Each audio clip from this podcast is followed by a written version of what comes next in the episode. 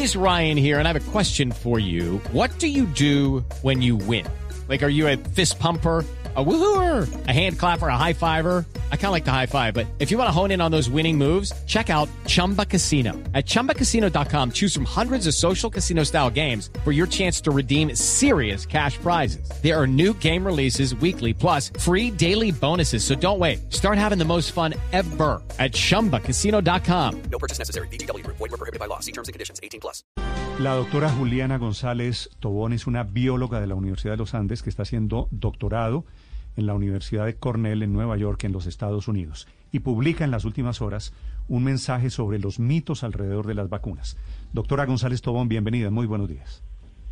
Buenos días, Néstor, y a toda la mesa de Luz Radio. ¿Cuáles son los mitos que están sintiendo ustedes, los científicos, alrededor de las vacunas, doctora González?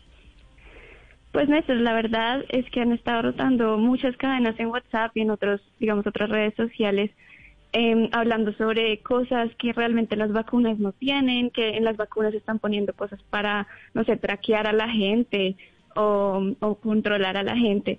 Eh, entonces simplemente yo sentí la necesidad de pues tratar de explicar realmente desde el punto de la biología molecular eh, cómo funcionan las dos vacunas de, de, RNA mensajero y qué tienen en ellas para tratar de contrarrestar. Tengo entendido que ese RNA mensajero es su especialidad. Eso es lo que usted estudia allí en Cornell, en la Universidad en, Nueva York.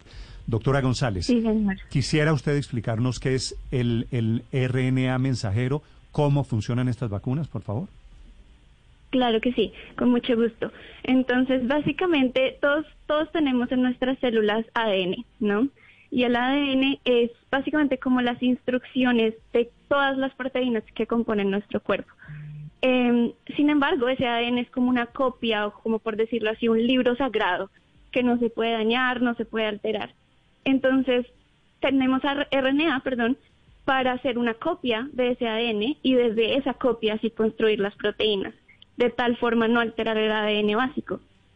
Entonces, lo que hicieron con las vacunas de, Pfizer y Moderna es básicamente descifrar eh, ese RNA mensajero para una proteína en específico del virus ponerla en las vacunas eh, y así nosotros simplemente recibimos las instrucciones, no recibimos ninguna parte del virus, ninguna parte activa, nada. Hacemos un pedazo de esa proteína que en sí no es eh, dañino para nosotros, pero sí genera inmunidad. Entonces es algo nuevo en nuestro cuerpo y nuestro cuerpo va a generar anticuerpos contra eso y vamos a tener, digamos, la, la inmunidad que necesitamos, pero sin necesidad de estar expuestos al virus ni a ninguna parte del mismo como tal.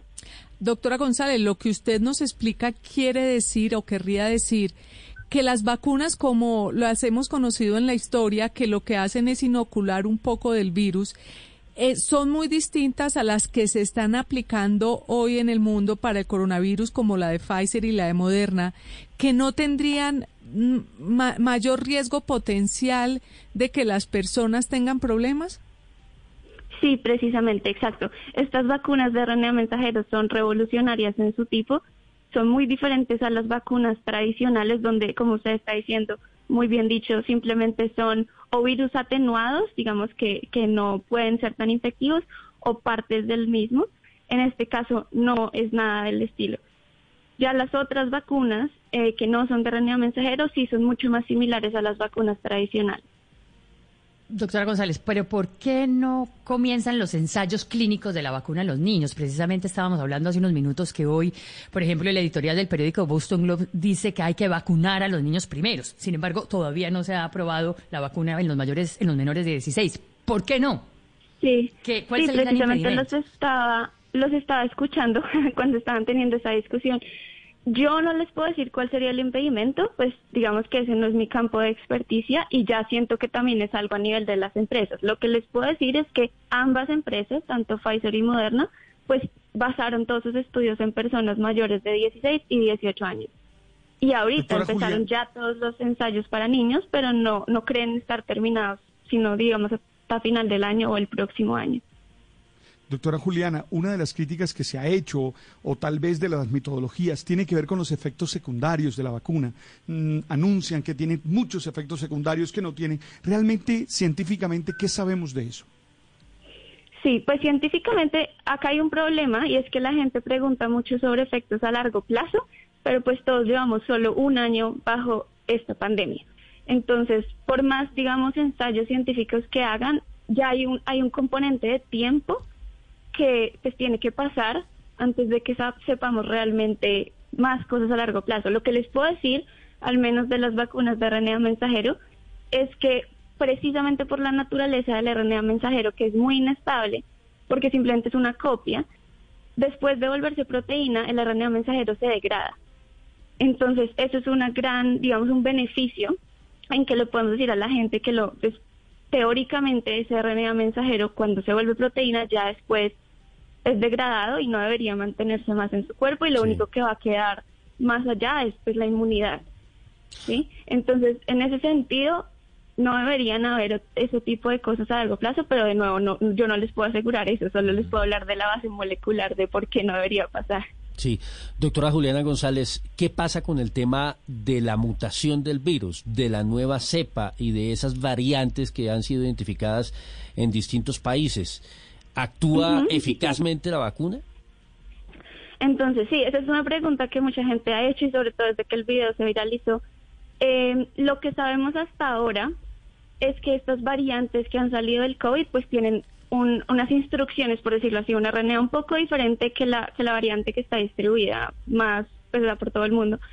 Eh, y lo que los científicos están esperando es que esas diferencias moleculares no sean significativas para que los anticuerpos que se generan con la, digamos, con la primera variante eh, no sean, digamos, suficientes para controlar las nuevas. Lo único que hay hasta ese momento, porque el tema es muy nuevo, eh, en la semana pasada fue publicado un preprint de un estudio.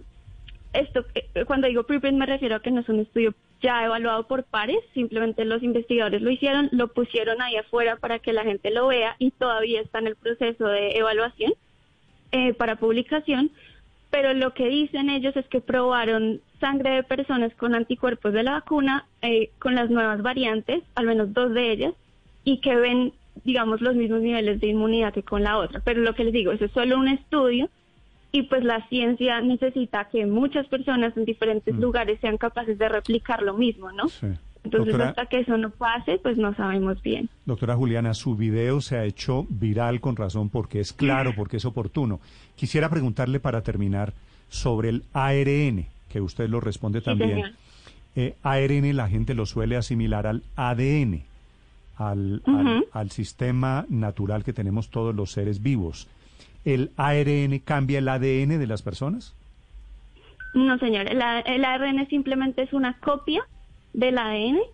Eh, tiene un, cambio, digamos, a nivel químico, por eso el nombre es diferente.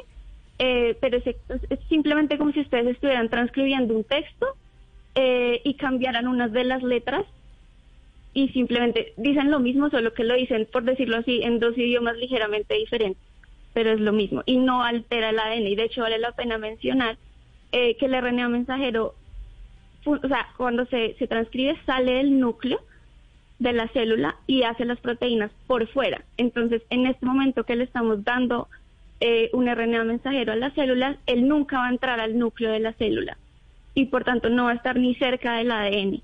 Y eso es algo que a la gente le preocupa mucho, que si mm. lo puede editar o que si lo puede cambiar y no tendría por qué. O sea, molecularmente no va a entrar al núcleo, va a ser su proteína por fuera y se va a degradar. Quiere decir que la vacuna no afecta, la base del organismo. 7.59 minutos. Exacto. Doctora González Tobón en Nueva York, gracias por acompañarnos y gracias por la explicación.